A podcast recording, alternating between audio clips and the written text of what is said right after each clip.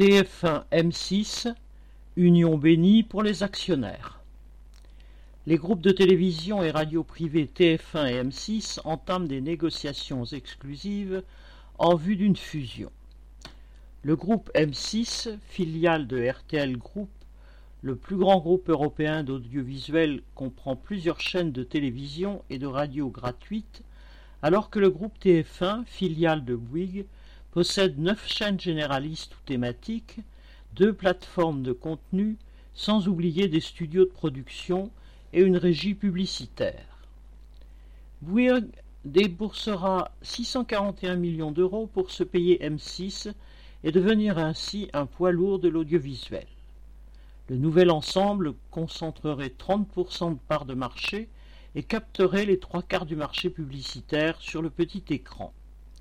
Si la fusion est autorisée, le nouveau groupe devra probablement se séparer de trois chaînes de télévision pour respecter les règles fixées par l'autorité de l'audiovisuel, tant elle accroît la concentration des médias en un nombre réduit d'acteurs. La course au gigantisme qui existe dans tous les secteurs économiques se poursuit.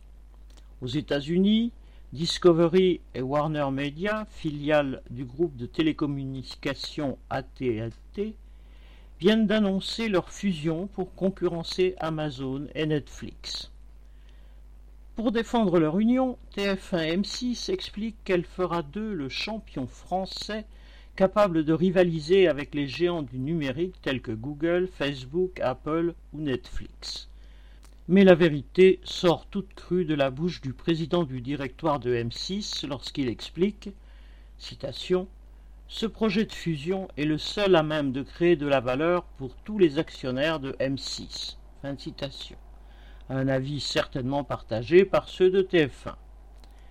Le nouveau groupe en profitera sans doute pour supprimer des emplois en prétextant des doublons.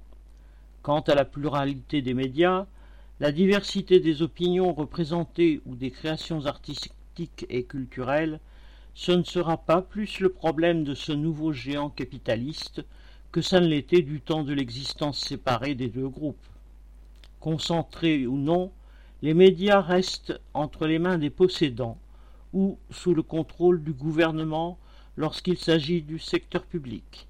Pour se faire entendre, la voix des opprimés doit trouver d'autres canaux. Inès Rabat